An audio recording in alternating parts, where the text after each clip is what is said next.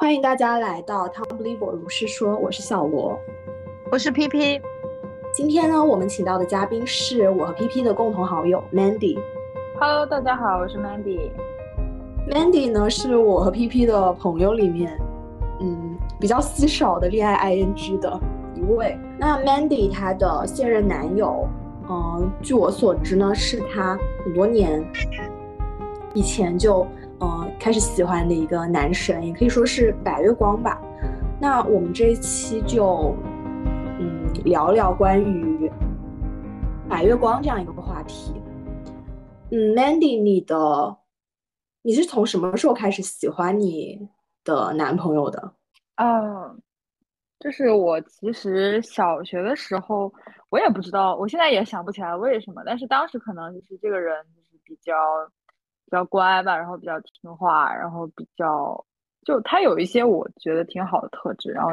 就小学的时候就挺喜欢他的。那在你们分开的，就是这段时间，就是小学之后就没有再做同学，没有那种一直亲密的交流的机会。在这期间，就是你对他的一个感觉是还有在念念不忘，或者是别的什么吗？呃，我觉得就是。就是我们其实就是一直是好朋友吧，我觉得，然后就会放假什么的，会有时候会出来玩一下，然后可能就是我这个人吧，就比较就情感其实挺充沛的，在我小的时候，所以就每次可能见到他就会重新就是又相当于更新一下那种，就是那种新鲜感吧，我觉得这个是一个很重要的事情，就是保持距离的重要性。嗯。确实，那其实每一次你们其实是没有断联的。对，其实你一直是对男神是有一点那种，呃，喜欢的感觉，一直持续了比较长时间。但是有没有什么一个契机，就是促使你们两个最终成为情侣的？啊，有的，就是就是，其实我我跟他就是高中基本上就没联系，因为他高中的时候。反正不在不在家，就是比较远。然后后来就有机会，大学的时候就出国了嘛。然后我在国内读，其实也没什么联系。后来我出国交换的时候，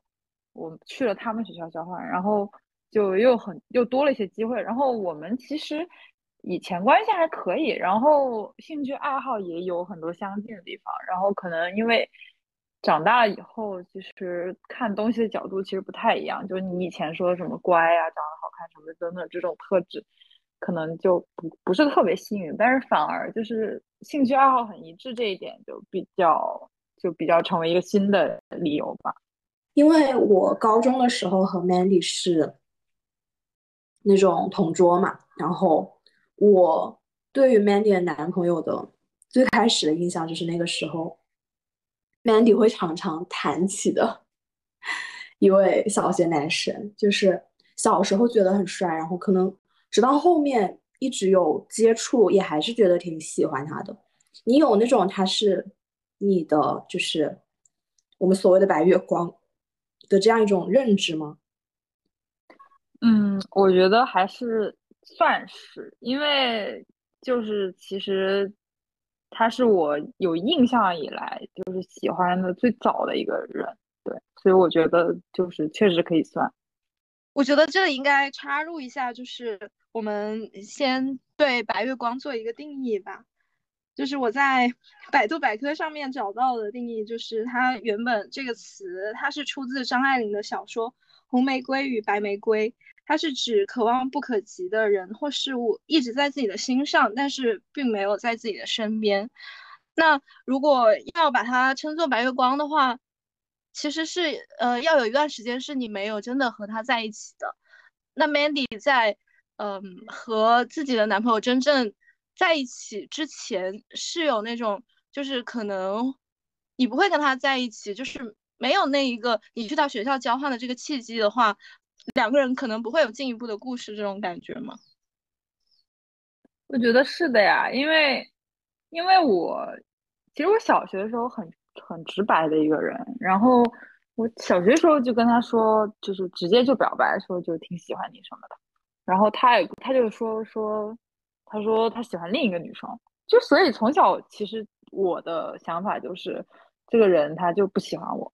对我就有自我的就是一个认知，就是我我明确的表达过我喜欢你，但是你对我的反馈是直接就是就是反弹回来就是说不喜欢，那我觉得在我的理解里就是一个就是得不到的人，我觉得聊到这里，我觉得就还。Mandy 的这个白月光就是形象更加的丰富了，因为其实白月光它不一定是呃，他要成为一个白月光，它有非常多的要素，就比如说它一定是你记忆当中可能是最初的那个心动，然后它一定要有非常多你欣赏的特质，但是最重要的一点是，那你一定有一个阶段是得不到它的，得到了之后呢，呃，这个就再说。那 P P，你有你有对你来说可以称之为白月光的人吗？是有的，就是我高中的时候吧，有一个，哎，不对，初中的时候，初中的时候，然后我有一个男神，然后他是他当时是高二，然后我是初二，在我知道他的时候，然后我当时是就第一眼就觉得，哇塞，这个这个男生也太帅了吧，然后。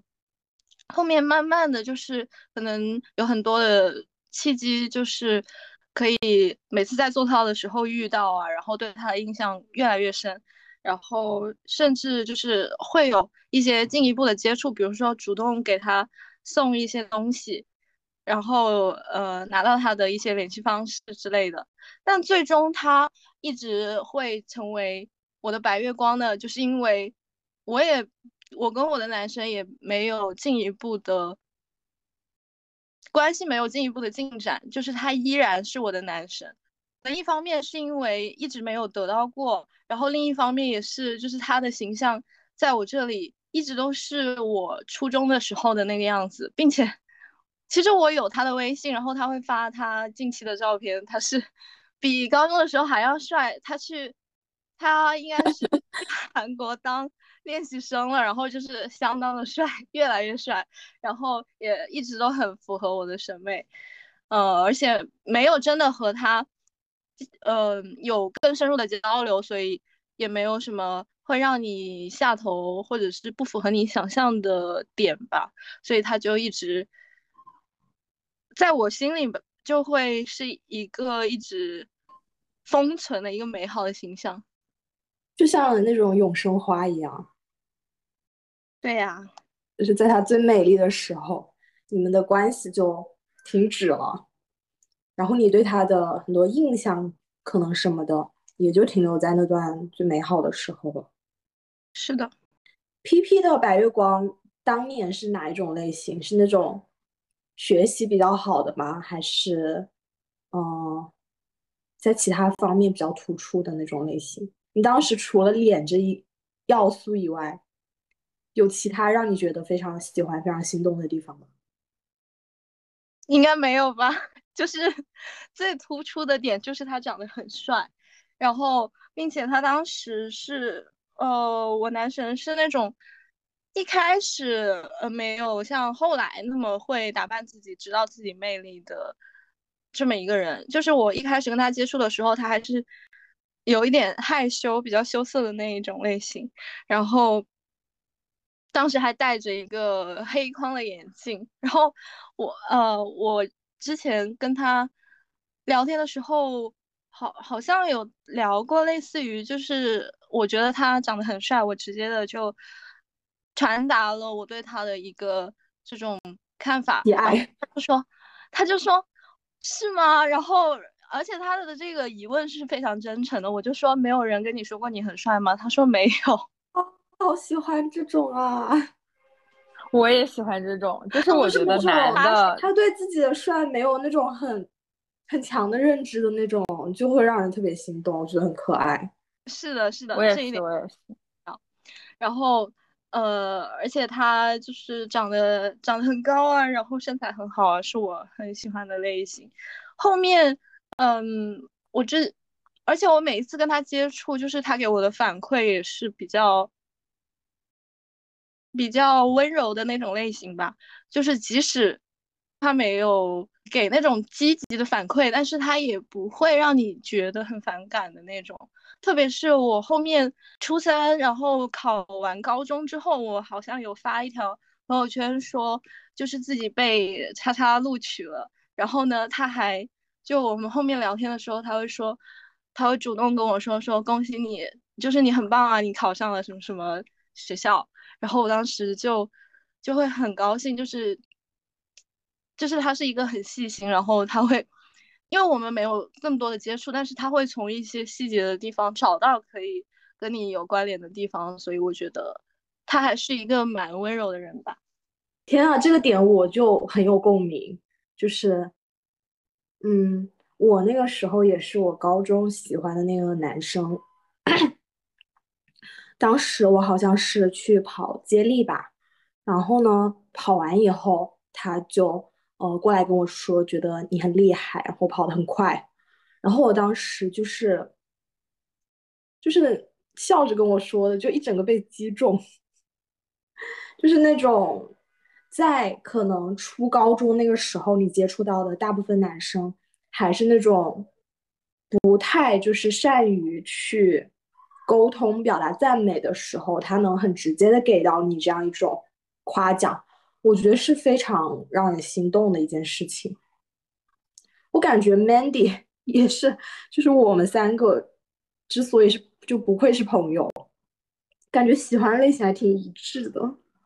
确实，就是我非常同意这个点。就是我觉得，嗯，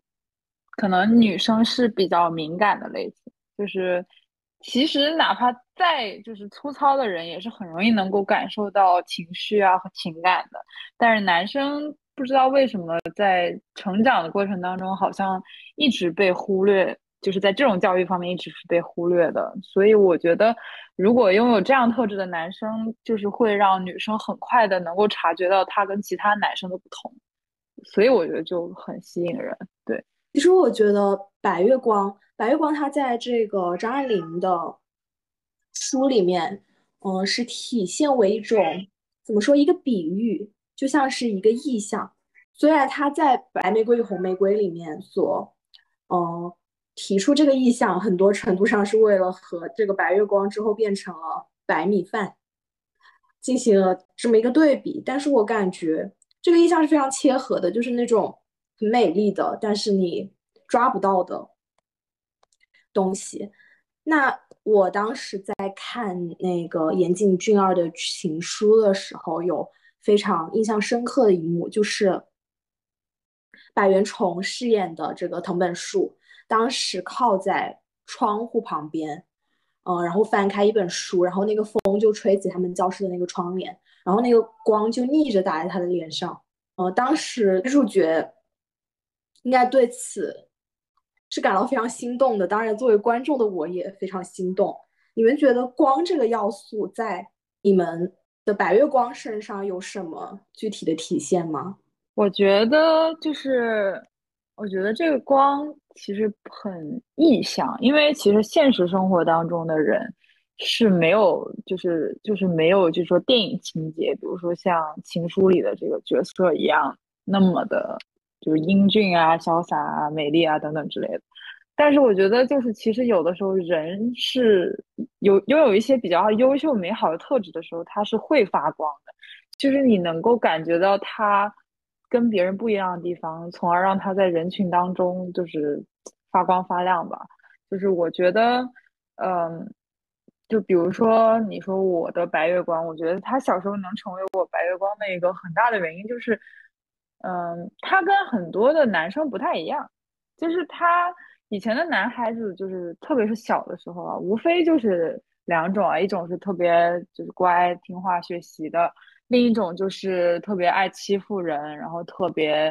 嗯特别调皮的。那我觉得就是当时当时我的这个白月光，他的形象就很就不太一样，就他。他既不是那种就是会主动上来欺负你的那种男生，又不是那种就是每天就知道低头学习的男生，就是他其实很很擅长就是在生活中就是比如说玩游玩游戏啊，然后包括运动啊等等都有一些自己的闪光的地方吧。我觉得这个就是我在就是意象当中的就是这个光，对，就像 Mandy 说的这种性格在发光这样子。其实我在一直在想，我喜欢上我的白月光的那样一个瞬间。我记忆里可能是就是有一天他嗯被语文老师叫起来回答问题，然后他坐在比较后面的地方嘛，然后当时我就转过头去看他，当时我就感觉到就是他的回答是那种非常的有意思的，是经过很多思考的，就是你能够体会到很多东西的这样一个回答，虽然具体的内容我也忘记了，但是在我的记忆里就是。当时那个窗外的光照在他脸上，他整个人就像在发光一样。但是同时，我也会不断的怀疑我的这个记忆是不是出现了一些差错，就是这个所谓的光是我的滤镜还是什么？也许那一天只是一个阴天。我经常会怀疑这样一个问题，就是我那个时候看。呃，冰口龙介的《偶然与想象》里面有一个小故事，是讲，呃，一个女主角她去到另一个城市，应该或者是呃另一块区域，然后她在路上遇到了另一个呃女生，另一位女士，她当时应该已经到了中年了，然后他第一反应就觉得那个女士是他高中的时候喜欢过的。那个女生，他始终相信，在自己的心里，他就算是过了多少年，他也不会忘记那个女生是什么样子。但是呢，当他跟那位另一位女士聊了以后，他才发现，呃，那位女士并不是他记忆中的那个人。那你们觉得白月光这种东西，它是否只是你自己塑造出来的一种幻象？如果没有像呃，Mandy 这种可能不断的跟他有接触，不断的对他有新感受的这样一个过程，他会在记忆里面褪色吗？我觉得就是他应该是非常自然的一种记忆的美化吧，因为人脑就是你对于你喜欢或者是你很有本来就是一个积极方面的一个东西，你会不断的。在回忆的时候，去给它叠加更多更美好的意象，就包括，呃，你会觉得你快乐的时间，它，它那天是有阳光的，然后那天的空气都是更清新的。如果是你不高兴的时候，可能会叠加非常多，其实并不存在更多的这种坏的因素。那白月光呢，它就作为一个非常典型的一种，在你记忆当中，它就是一个。非常好的一个东西，那你就会不断的通过记忆去打磨它，然后给它去上色，它就会越来越被你捧上神坛，越来越成为一个无法割舍的东西。我觉得这个这是没有办法避免的。就比如说，在大家都知道的一本，嗯。菲斯杰拉德的那本了不起的盖茨比当中，嗯，你要说这个黛西，他对盖茨比来讲，是不是真的有这么好呢？其实并没有。就算是盖茨比他自己，虽然对黛西也投入了非常非常的多，但是他其实内心潜意识，他心知肚明，他知道这个女人她是一个爱钱的，然后并没有他想象中那么美好的，但是他仍然会觉得。它是一个，就是他没有办法割舍的东西。这里引用一下，就是他的这个原文吧，就是他知道，当他亲吻了那个女孩，并把他难以名状的憧憬和他短暂的生命气息交织在一起，他的心灵就再也不会像上帝的心灵那样无拘无束了。所以他等待着，在倾听着，在倾听一会儿，那已经在一颗心上敲响的音叉，然后他吻了她。经他的嘴唇一碰，他就像一朵含苞的花一样为他绽放了。这个理想的化身就此完成。就是在这一段话当中呢，盖茨比就已经点明了，Daisy 只只是他的理想的一个化身，只是他寄托他无处安放的这一种爱恋也好，以及对于旧日的一种美好生活的一种幻象也好，但其实你对于你白月光的塑造，其实你潜意识里面知道他是没有这么好的，但是大家就还是非常享受这这样的一个过程。确实，就很多时候，当随着时间流逝，它可能已经内化于你自己心中的一种感受了。很多时候，可能与他本身那一个人的关系就已经很淡了。而且另一种方面来说，嗯，因为大家就是很多人的白月光，主要都是发生在学生时代嘛。它其中还会包含着很多你对于过去那种比较单纯自在，呃，也不怎么自在吧，比较单纯的这样一个心境，这样一个对未来充满着憧憬的时期的怀念和珍惜的这种感觉，像这种嗯各种复杂的感情。通过一些移情啊，或者是什么堆砌在这个意象之上，就好像给它包裹了一层一层的光一样。然后这个光可能就是会随着你的时间的变化。虽然这个人呢本身他可能，嗯，随着你不会进一步接触，你对他就不会有更深的理解。但是这样一个存在在这里，就会随着时间变得更加的美丽和明亮吧。那像我和 PP 和。白月光之间的关系，可能是由于我们没有机会进行这样一个进一步的接触，他就成为我们的列表躺尸，他这个形象可能就停滞了，那本人的形象可能就停滞了。但是呢，我们知道，像在一些文学影视作品里面，也会有一些这样的故事，比如说像在 Tom Ford 导演的《单身男子》里面，马修·古迪饰演的那位，呃，脸书的白月光。因为一场车祸吧，去世了。像在这种时候，这个白月光通过一种被动的方式，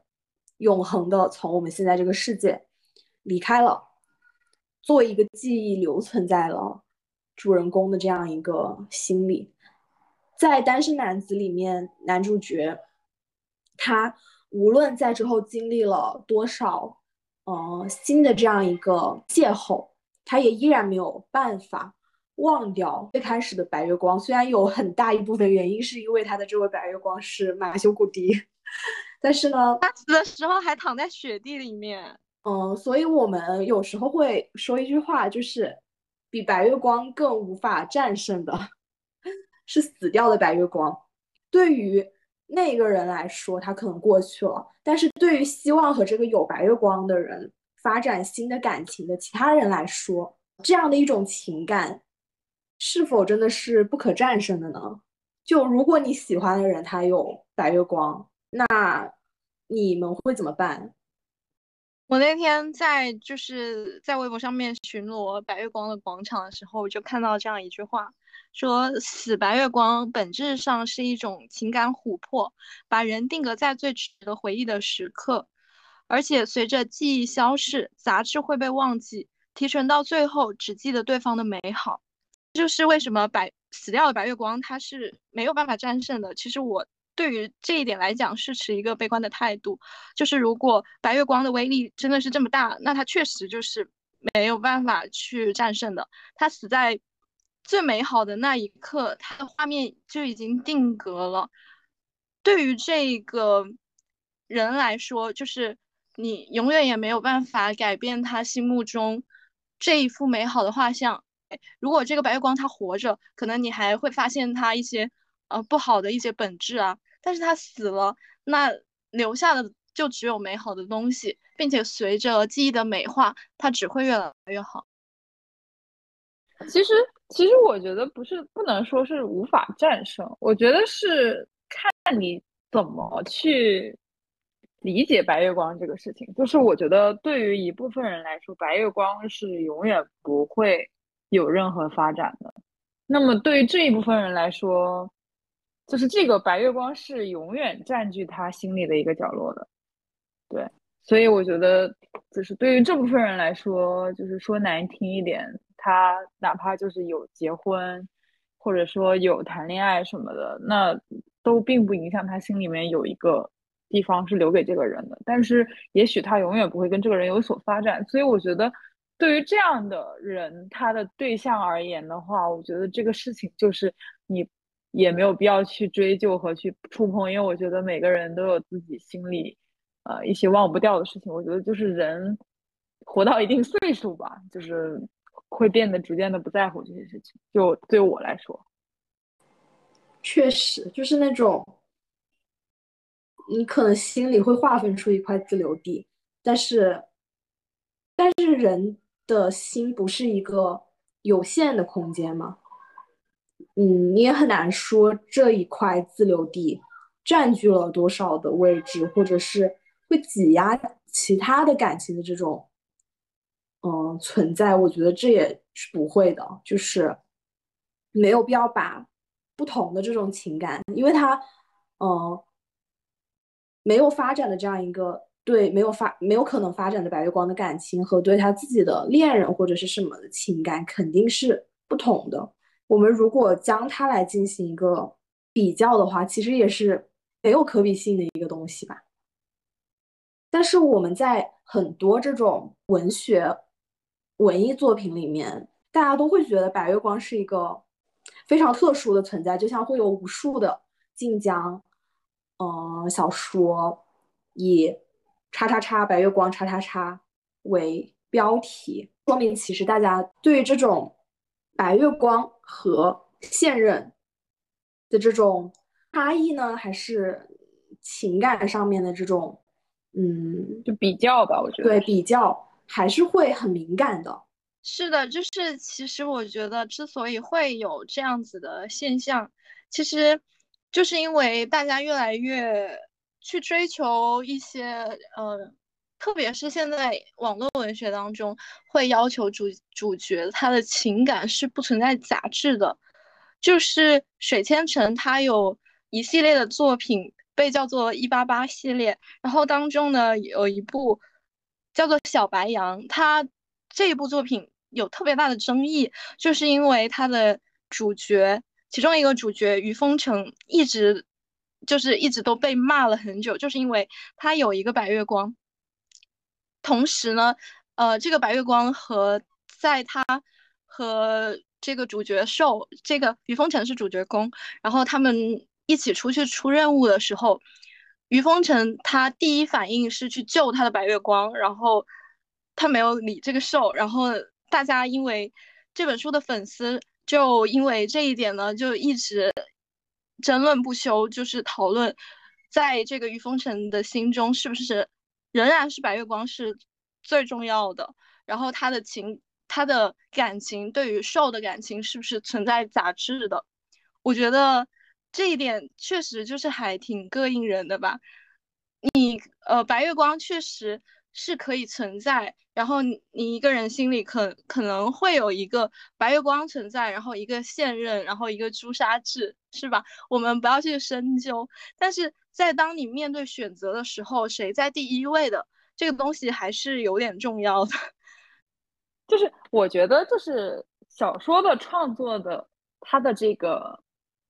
艺术性就在这个地方，就是，嗯，很多时候我们创作的时候要考虑的是读者也好啊，比如说剧粉啊，或者是影迷的感受，对，就是其实有的时候你的很多的一些瞬间的选择，其实对于一个你这个小说受欢迎的程度有很大的这个影响，对，但是其实可能作者本意写的时候并没有说。呃，想这么多，可能就是他当时在想，如果我自己，就就我带入他，就是如果我自己当时有一个白月光和一个，就是比如说现在的一个，就是有兴趣的这样一个培养对象，呃，都有危险的时候，我会救谁？也许，也许当时的情形很简单，就是可能白月光更危险一点啊，或者什么样的。但是我觉得这个东西就是在我们读者的心里，就是它是一个次要因素，就你会。你会完全把它排除掉，然后去理解这个事情，对，所以我觉得其实有的时候，我个人还是比较持我之前的观点，就是我觉得白月光这个东西是没有办法拿来跟现实生活中的人去比较的，就包括我自己，嗯，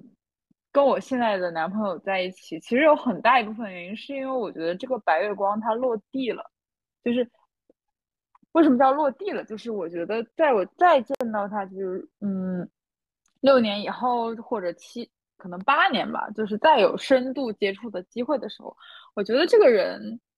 之前在我心里是浮在天上的，但是他有一瞬间突然落地了，嗯，这也让我觉得非常的安稳，因为其实有很多的人。之所以跟白月光也没有办法在一起，还有一个原因就是把一个白月光美化的太过分了，在自己的记忆里无限放大去优化它，嗯，然后真正到现实时候，有的时候会形成一个巨大的反差，然后这个时候我可以把它比喻成你的白月光砸在地上，我觉得这个感觉是很不一样的，就是嗯，就是这个人的形象他突然间就发生了翻天覆地的变化。对，我觉得这也是可能我或者说我身边的一些朋友吧，就他们对白月光这个东西，呃，没有成真，就是那那么那么的理所当然的那种感觉，就是嗯，我很难去举很具体的例子，但是我确实有听说，就是有朋友说，嗯。很多年以后再遇到以前喜欢的人，就是第一直觉就是 Oh my God，怎么会变成这样？对，这个这个其实比较普遍的。对，所以我觉得白月光这个东西就是不要拿它跟普通人比较，因为因为普通人都是会落地的，只是看你是落就轻轻的落在地上，还是砸在地上。对，就像我之前嗯读茅盾的一本书叫《十》，里面有一句话，他那本书的最后一句话就是你追求的憧憬虽然到了手。却在到手的一刹那间改变了面目，就是，嗯，Mandy 所谓的这样一个硬着陆。但是 Mandy，你可以分享一下你的男朋友在你心中的这样一个怎么说和你的关系，以及在你心中的就你对他的这种感觉是如何软着陆的吗？可以，我觉得你把我的这个比比喻就是说的非常精确啊，没错。呃，我觉得很。很大一部分原因就是我长大之后，其实我对于男生或者说是挑选一个就是男朋友这样的角色的要求，其实是很多的。就是就是他可能又要比较的，就是不装，又要比较的，就是细心，可能又要比较的呃幽默，又比较的就是帅等等。就是我会有很多很多的一个 list，就是一个清单在上面。但是，嗯，我觉得我的男朋友就是他，在长大以后，就他有出国留学什么的，所以他，嗯，他有就是很独到的那个地方，就刚好卡在我对男性的标准的之上吧。我觉得就是他有很多特质都都很符合，就是我的标准。因为我曾经在出国之，就是出国交换之前，我有一段时间非常的厌男，就是。我当时在宿舍里高喊，就是男的都是垃圾，然后嗯，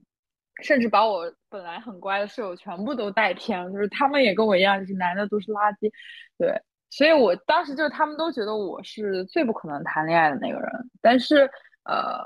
就是当时觉得男生不好，是因为我们当时本科的时候，我们班男生比较多，然后我们跟其中的一部分男生关系比较差，就是他们。嗯，我觉得比较典型的大男子主义嘛，就比较嗯不尊重女生啊，或者说是呃装模作样的，就表面上就对你很殷勤，其实心里背后都在评价、点评你的身材啊、你的样貌、你的长相等等的这种东西，就就会让人很反感的那种特质。对，然后还有就是很多大男子主义的男生，就是啊，这个我真的是针对这一部分人，我觉得他们很。不在乎，就是就是很愿意表现自己，然后表现自己的观点，输出值非常的密，对，然后并且你会觉得有点不是很 up to date，就是不是很就不是很思想不是很新潮吧？比如说，就他们可能会明确的表示说我恐同啊，啊，我讨厌什么这种很很敏感的话题，就都会很很。不在乎的去触碰他，这一点是我当时对我们班的那些男生，就是那几个典型的男生非常厌恶的点之一。嗯，但是呃，在我遇到我男朋友的时候，当时就我们俩还没在一起，就是我们是一个老同学的身份。对，但是我发现他在美国就是磨练了一段时间吧。我觉得美国人在这个价值输出上还是有一定的能力的，就是他们能够让你把你们洗脑成，就是女性也可以成为半边天，洗脑成同性恋也是有自己的权利，也有权利去啊，对，有可有权利去表达自己等等这种观点，在他在这样的环境沐浴之下，他是天然的就没有带着我们那种传统的大男子的这种思想的，所以这一点是让我觉得，嗯。在重遇他之后，非常非常闪光的一点，再加上他自己的家庭原因，就是他跟家里的女性的关系都非常好，对，而且他们家的呃，就也不止一位女性，就他有跟妹妹，也有跟妈妈有交流，就这一点的话，也是会让他身上会少去很多那种我们对传统男性刻板的印象，还有包括我们现在年轻女孩子最讨厌的男性形象，对，所以我觉得。这个是我认为就是他软着陆的一个最核心的点吧，然后甚至其他的，就比如说脾气比较好等等这些之类的，是属于附加值。对，就我个人而言的话，我觉得就是意识形态啊，或者我们说的价值观这个东西，对于我来说是最重要的。嗯，就是美国这些政治正确还是有一定的进步性。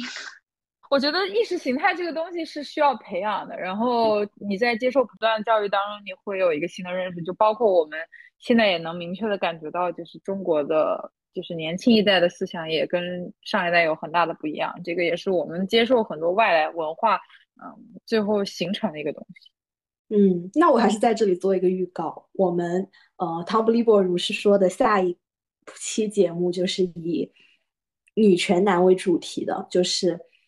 去认可并且学习并且主张和宣传女性主义的，嗯，这样一位男性，我们和他聊聊对于女权男的这样一个看法。欢迎大家收听我们的下一期的节目。今日份的广告就到此为止。我不知道你们会不会有一种感觉，就是像在你的整个过程中吧，就是你可能会有很多次的这样一个心动。但是，就像生活组的那句啊，我是亲一样，很有可能会有那种让你觉得晚晚泪清，然后你的白月光是清的这样一些瞬间。比如说，我那个时候在大学的时候，大一去军训，然后有一次呢，好像是开那种就是消防讲座吧，我们当时，呃，我们班坐在后面。然后坐在我们前面的是软件学院还是什么的一个班，然后当时呢，就是他们的那个辅导员好像就是很凶的在，嗯，指责他们班一个同学还是什么吧。然后我就在后面，嗯，跟朋友说小话，说他们辅导员好凶啊，不像我们辅导员很温柔。然后这个时候前面有一个男生就是转头来对着我。笑了一下，就是那个男生又很白，然后又很高，又挺帅的，笑起来也很好看，哇！然后当时觉得超级心动，我还找朋友帮忙打听了那个学院是哪里，但是反正也没有找到这个人。但是过了一段时间，我非常惊悚的感觉到，就是这个人，就是他从外形上特别像我的白月光。这件事情，就是你们的生活中会有这样的一些呃瞬间，或者是一些相似的感受吗？比如说，你们可能之后嗯谈的恋爱或者喜欢过的男生，可能会和刚开始喜欢的男生有一些相似的地方。那你觉得这种相似是因为你出于对这种特质的喜欢，还是可能跟？嗯，一开始拥有这个特质的人相关，嗯，我觉得确实有啊。虽然我觉得我这个人比较，我觉得我的这个喜好比较抽象啊。因为我当时，我后来就意识到什么呢？就是因为我的这个白月光他比较瘦，比较纤细，然后我就，我后来就是确实有谈过也比较纤细的男朋友。就是我觉得可能我的这个晚晚泪倾泪在外形上。哦，但是就是嗯，会有，我觉得会有的。然后就是我会有一个，会有一个就是形象的一个模板，包括我可能比较偏好的明星啊，对他也有这样的这样的特点。但我个人觉得，可能还是跟我一开始，呃，就欣赏这个特质有关系。就是这个东西可能就是你问的问题是 A 还是 B 是个选择题，但我觉得可能更多的，啊，这个最后呈现出来的结果是一个，嗯，A 和 B 加在一起糅合在一起的一个结果，就是你可能。呃，因为第一个喜欢的人有这个特质，你会对这个特质特别留意，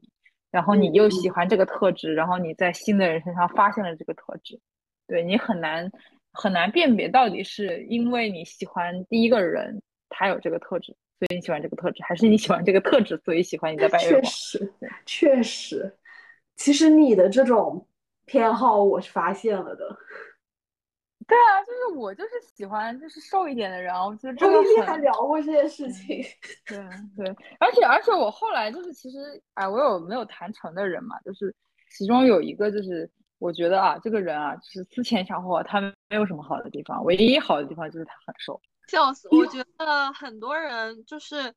呃普通人吧，应该是都是因为某一种特质喜欢一类人，就是包括你的白月光也好，以后去喜欢的那一些。没有白月光这种地位的一些人也好，都是有一种共性在的。但是呢，我觉得像死过白月光的这一类人，他们肯定 晚晚泪倾的。就包括这个晚晚泪倾的出处吧，就是那个《甄嬛传》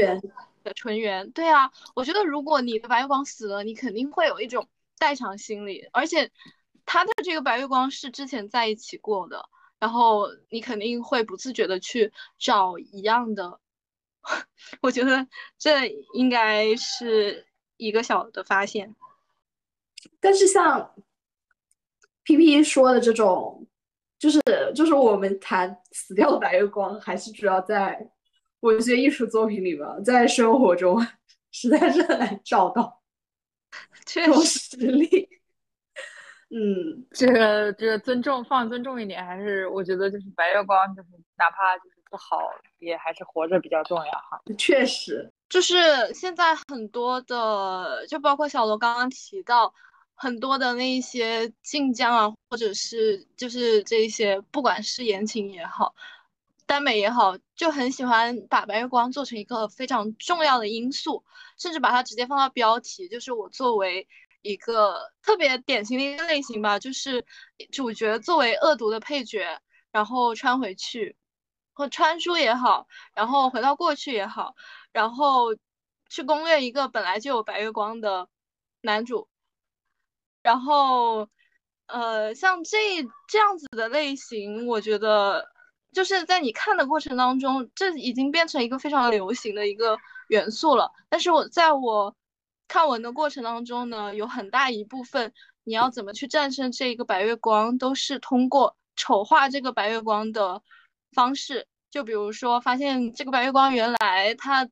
接近这个主角，他就不怀好意啊，或者是他其实是一个非常善妒的人呢，其实他是一个绿茶。这就是通过丑化白月光的方式去让主角之间的感情更加的纯粹，更加名正言顺吧。但是我们要如何去维维持好这个白月光他原本的这个人设，但仍然不去改变这个文章的爽度呢？有想过这个问题？其实我觉得，就是这种主角之间爱情纯洁性本来就是一个伪命题。从你这个问题出发吧，就是怎么不改变它的爽度？我觉得这基本不可能通过不丑化白月光做到，或者是呃。你也可以把白月光塑造成就是和主角其实只是那种好朋友、好兄弟的关系，他们是没有这种真实的情感纠葛的。简单一句话来讲，就是没爱过。这种情况下，一般都不会影响所谓的主角关系的这种纯洁性，或者是呃文章带给这种作者，就带给读者，带给想要维持保有这种双处或者是什么的这种倾向的读者的。嗯，阅读感受的吧，但是我觉得很多时候就是，嗯，这种是不太现实的嘛。就是你既然都有白月光了，你说你没爱过，你说没感情，你说最后对方是个垃圾，嗯，就算是个垃圾，你也爱过这个垃圾啊。如果他真的是你的白月光的话，所以对于我自己来说，就是不要去追求这种纯洁性。我有一部很喜欢的原耽作品，叫做《爱神眨眨眼》，是日娜娜写的。在她所描写的这个故事里面，这个主人公，呃，叶浩文和他的白月光孙玉，他们是有真实的这样一个，确实是有这种情感纠葛的。但是呢，他也确实是就是，嗯，他跟这个呃兽兽吧，对。鼠血之间的关系呢，他也确实是爱着这个鼠雪的，但是这也并不妨碍他和白月光之间确实之前会有那种非常撕心裂肺的这种纠葛。但是我觉得这种纠葛本身作为一个故事情节存在是是很有意思的，就是因为人格的这种包括他情感的这种复杂性，才会使我们的人物形象更加丰满吧。所以，而且有时候白月光它是必不可少的，就是那种，呃，什么，成为白月光的替身之后，然后 还有那种，就是你一定要有一个白月光，你才能做替身嘛。所以这也是为那些主角能够进一步的接触，就是他作为婉婉去接近那个原本的主角一个非常重要的因素。但我觉得。是抛开文学艺术方面的这种嗯塑造来说，我现实当中其实会觉得这样子还还蛮不可取的吧，就是找替身这件事，哦，很爽，就没有人想当玩玩是吗？我觉得找替身玩玩也挺好的呀。结局结尾不就是复仇嘛？很爽。那个就是你找替身，既对白月光，就感觉你又不是那么的，你为什么不去找本人呢？就如果不是那个人，呃，真的有什么，就是比如说天人永隔这种因素，如果那个人还在，然后你又去找一个有呃很像他的人，我觉得对于两方面来讲，都不是一个很好的解决方案吧。我觉得有点像消费降级了，说白了就是你得不到那个更好的，你就降级。对，所以就是我觉得就是也不是啦，就是这个是人的一个基本思维吧，就是人还是会向上望更多一点。对，所以我觉得如果你能够清晰的认识自己，清晰的认识你的白月光，或许你跟他才有可能。但我觉得这个大部分人都做不到。是的，就是因为。就是如果你真的清晰的认识了，就会白月光就很有可能不再成为白月光了。所以对于大部分人来讲，还是，但找个替身也不是什么好方法吧。但是你不找替身，你也会找像的人。其实我觉得，就是真的就是看哪方面像了，肯定是会有像的地方的。然后你很难，现实生活中你很难去定义他到底是不是替身。确实，没有人没有一个人会站出来承认说，哎，我找你是因为我。那个你跟我对，就是我主动，我主动去想找一个替身，就是这种还是很少的。嗯，真的不会有人去承认这件事情，也就是也不会有人拿到台面上来说啊，那些博眼球的除外。反正不管他的表现形式或者是他的初衷是什么，反正最后文学作品里面都会是爱上这个替身，就是因为这个替身他就是主角。白月光只是 play 的一环，对呀，我最反感的就是把白月光当 play 的一环，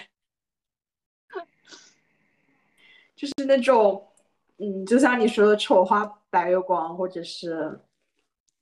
就是到头来没爱过，就你只是把它当做一个噱头啊，你这样真的很不尊重白月光哎。但是如果你真的在小说里把白月光写成最后在一起了，大家都不会想看吧？说实话，我是那种看到白月光这个字眼我就会跑路的人。就你如果在文案或者标题里面写这个字的话，我就都不会点进去的。就是就是创作者的一个表达的一个方式，博眼球的一个方式。确实。为什么呢？就觉得白月光这个事情，就是没有什么 drama 的地方吗？可能是我有预期，就过了很多这种诈骗白月光以后，我对他有了一种预期，就是你的白月光根本就不是真的白月光，这样就会让我觉得整个体验感可能会打折扣吧。就像我那个时候看那一部原单，叫做《全世界都希望我们分手吧》，是这个名字吧？啊，就是是我给推的那本。很像文涛的那个吗？对，很像文涛的那个、那个、那个手，巨像文涛。哎，我去！但是呢，它是一本双替身文嘛。虽然它以双替身为噱头，但是这个，嗯，受是真的在找替身。但是这个攻他的白月光，作者把他塑造了一个非常像一个，虽然他这个白月光是一个男性，但是作者把他塑造成了一个，就是我们。那些比较古早的言情文里面的那种，嗯，他们喜欢写的那种女二的形象吧，就是，嗯，并不是说这种特质就是女性化的，但是很多作者喜欢把这种特质安在女性的身上，比如说，嗯，比较柔弱、没有主见，同时呢，就是对待自己的感情也人云亦云这样子。所以给我的感觉就非常奇怪，就是你觉得这个白月光根本没有什么值得当白月光的地方啊，结果他又真的安排这个宫发现了这个白月光是一个其实没有什么人格魅力的人，这种我就会觉得很很遗憾吧，就是就是哇，原来一开始你们并不熟是吗？对呀，虽然确实白月光很多时候就是一个不熟的存在嘛，但是呢。就还是那个嘛，硬着陆了嘛，对呀，对呀，对呀，对呀。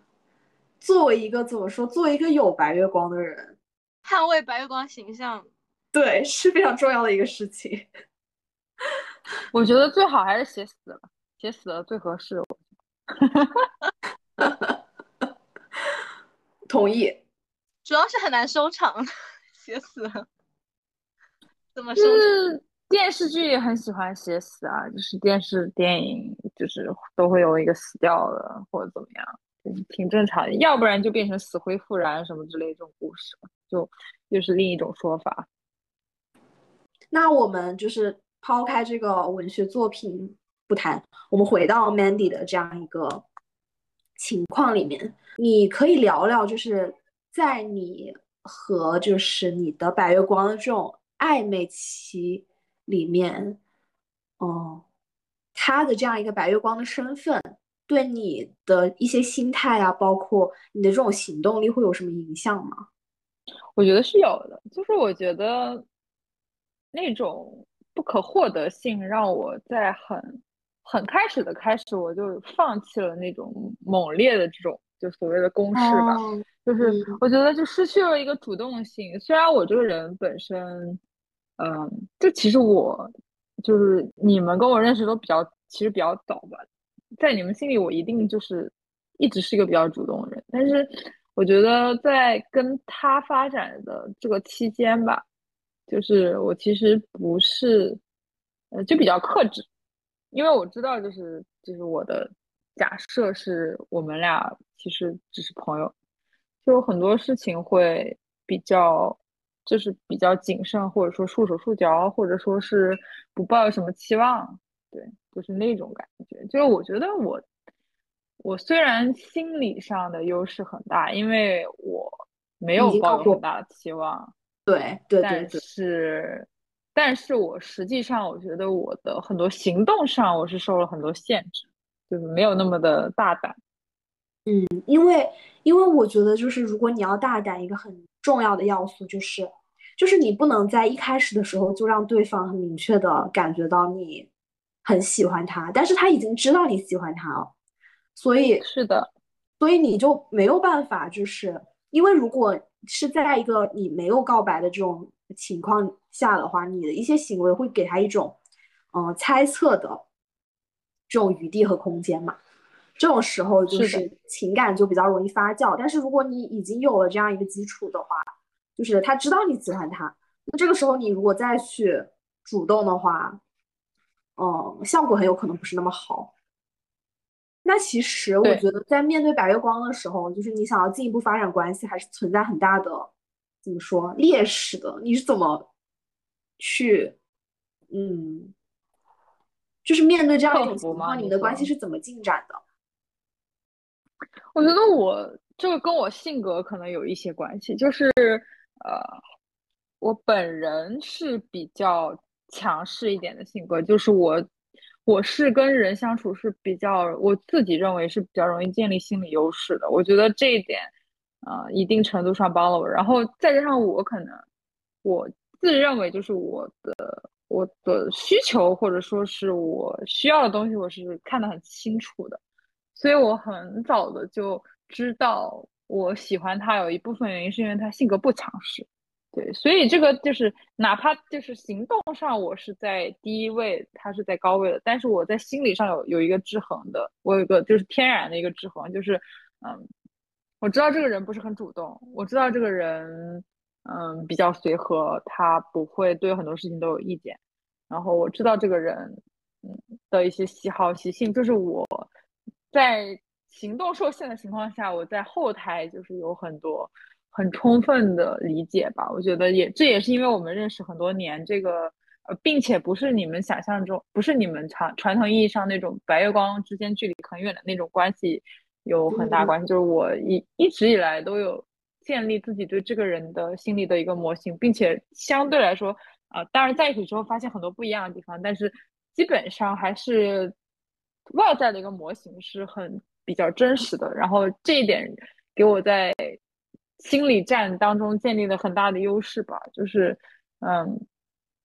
虽然啊，我一直都不觉得说这个人对我有什么意思，但是我从非常非常的开始，我就没有抱有太多的幻想，就是我一直活在现实当中，然后对于他的很多行为，我没有去做很多的解读，哦、我就是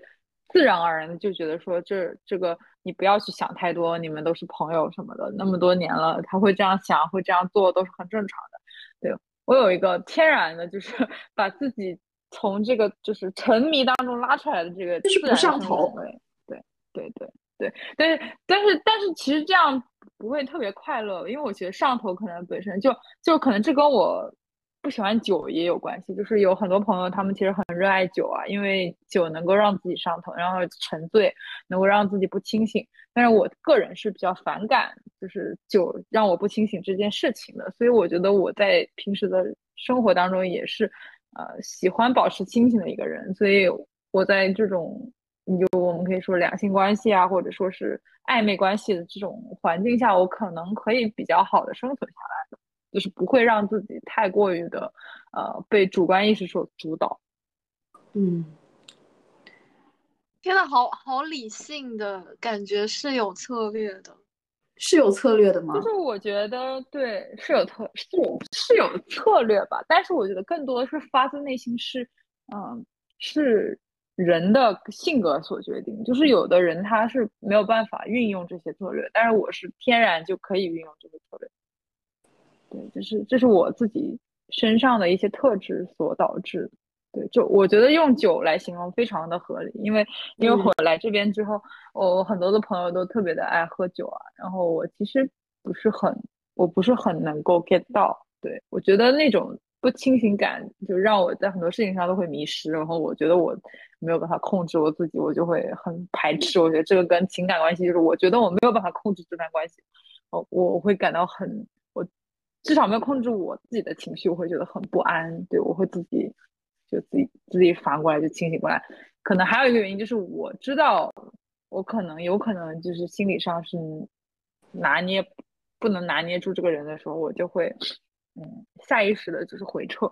对，就是不会不会扎进去太多吧。天呐，我感觉就是我和 Mandy 就是会差很多。我因为我也挺喜欢喝酒的嘛，同时我会觉得你在面对很喜欢的人的时候，是会有一种跟喝酒了一样的感觉的，而且我很我很喜欢这种感觉，就是就是你会特别紧张，同时你感觉你讲话的时候就是大脑有一种冻结住的感觉，但是我而且我也很想念这种感觉，我有很多年没有享受是吗？对我有很多没有在面对一个呃异性的情况下，同性也没有，就是有这种感觉了，所以我非常的想念，就是很希望有谁能让我陷进去一下。我也觉得，就是其实我我这种情况只会发生在微信上，就是可能聊微信的时候，有的时候。就不知不觉就会聊的比较，就对方不回你了，我还是会会有反应，就会会紧张，比如说很久都不回了或怎么样，嗯，对。但是我觉得我我我男朋友在，就是我们俩在就一直就是暧昧的时候，我觉得他他他正反馈特别多，就其实其实复盘起来，就是他应该也是比较早对我就还是有一点感觉吧，或者说一直都不是很排斥。我觉得这一点就是，嗯。可能我们确实比较就在这件事情上比较有缘吧，就是大家就越走越近了，就是不是那种推，我觉得推拉也是，就是说不上吧，中间是有一些契机，就是有一些推拉的一些契机，但是我觉得总体来说是靠近的，就是啊，这个我觉得也可以归纳为就是成功的一个原因吧，对。但是你你现在也不能说是成功吧，只能说是暂时成功。嗯，真素不错。那 Mandy 不容易的呀，分享一下沐浴的过程当中，就是有什么觉得可以让我们习得的经验？我觉得，嗯，就是如果啊，就是一个普通的一个，就是你喜欢一个你不太了解的人，我觉得，嗯，很多时候建立。更深层次的理解是很重要的。我觉得就是，就是像小罗说的，就是他很沉浸在啊跟别人在就是暧昧啊，或者说是单恋的那种朦胧感里面。我觉得，嗯，我们就是现实一点的话，就是你真的要成功，你必须要落地，你你必须就像我这种就是不会结果，否则你你会沉迷在朦胧里面。你你你可能目的并不是成功啊！我现在就是。大胆猜测一下，就你可能没有真的那么想成功，因为你很享受那种朦胧感。就很多人说，暧昧完之后就真正谈恋爱会很容易分手嘛，或者说非很很容易就是下头啊等等之类的。我觉得确实就是有的人就是喜欢这种朦胧，就是我觉得可能有的时候选择不那么朦胧的人可能会是一个更好的 option。但是我现在就觉得我们。我们也不一定要谈恋爱，虽然我说这个话大家可能不相信，但是我确实是这么认为。就是，嗯，很很久很久很久，我都我都觉得说，其实人是不一定需要就是对谈恋爱。我觉得精神世界足够丰富，其实这个东西也就没那么重要了。不过，如果真的想谈恋爱的话，我觉得还是要跳出这个呃被他人主导和笼罩的这种就是心理的这种。嗯，心理环境吧，就更多的时候是要关注到这个事情本身，还有这些人本身，就是就是少去脑补他怎么做吧，更多的是想想你自己要就是嗯怎么样，或者说去体会，就是说这个人他给你的反馈到底是不是正面的，我觉得这个很重要。就是有的人其实是沉迷在自己的幻想里面，就是啊，他看了我一眼，他今天回了我一个消息，然后。我我就充满了明媚，充满了阳光。但是其实很多时候，你真的当你不再喜欢他的时候，你比如说你在回看这些聊天记录，你就发现他其实就是随便发个表情包，随便回复你，搭理你一下，礼貌一下，但其实并不是正反馈的，对。但是你却觉得他是正反馈，对。所以我觉得还有就是，我觉得要多跟别人交流吧。就是我很早以前谈恋爱的时候，非常不喜欢。把我的心路历程告诉我的朋友，特别是在没有成功的时候，对。然后，但是我后来谈了之后，发现就是其实我如果早一点跟我的朋友去交流，可能我根本就不需要谈这个人，就是因为我谈完之后就后悔。就其实我觉得我朋友他们都很了解我，就是很快的就洞察出了，其实你们俩根本就不合适。就是人家知道你们在一起的时候，第一反应都是震惊。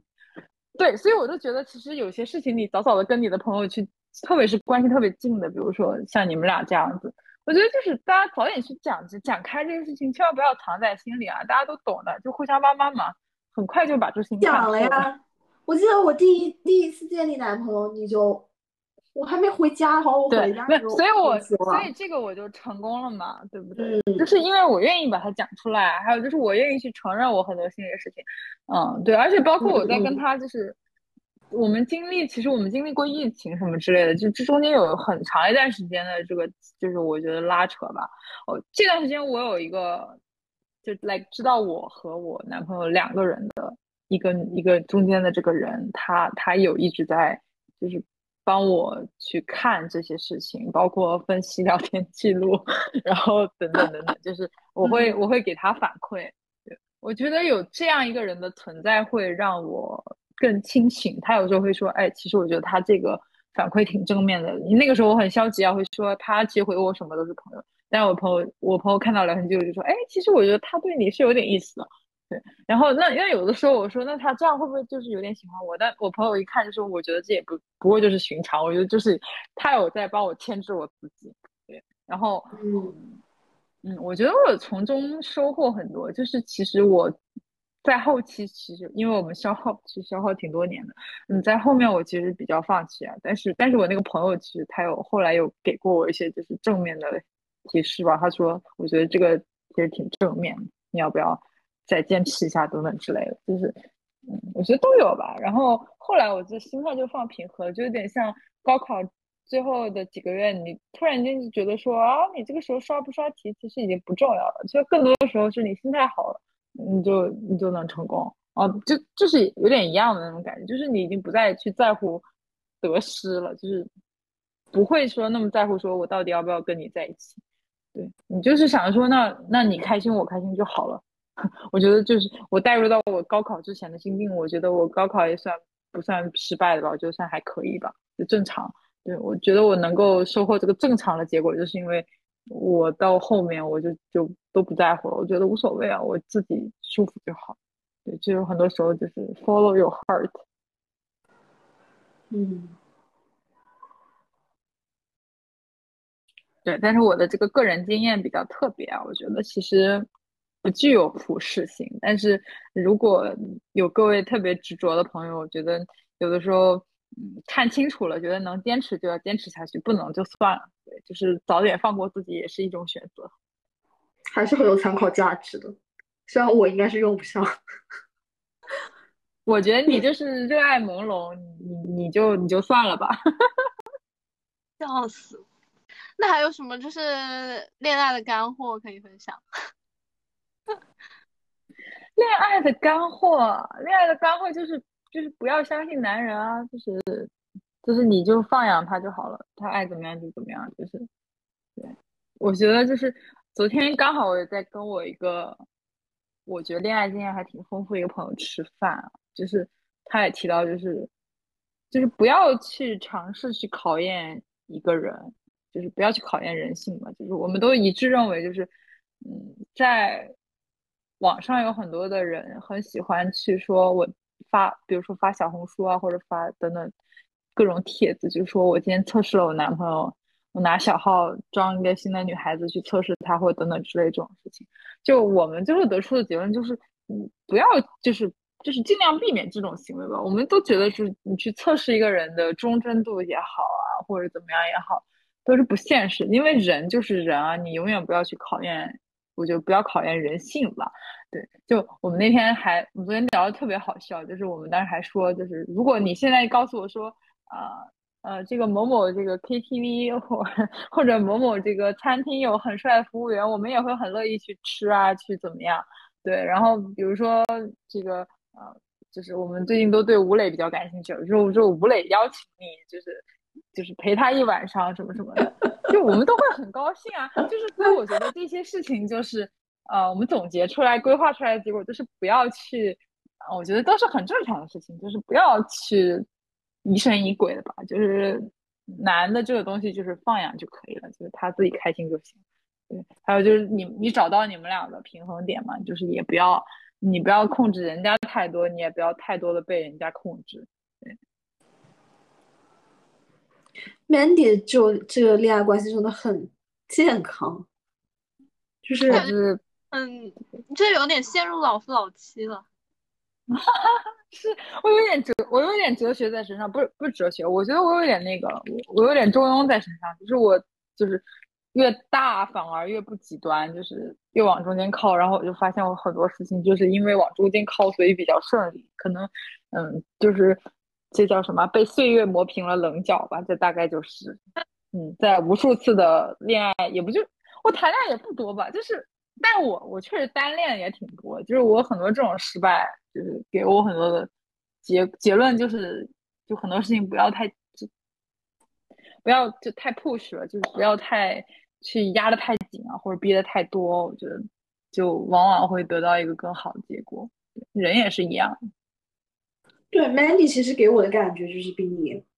就像你说磨平了棱角，就是比你高中的时候给我的印象更。怎么说呢？更更和了呀，就是更温和了吧，更平和了吧，这种感觉更稳定。是，就是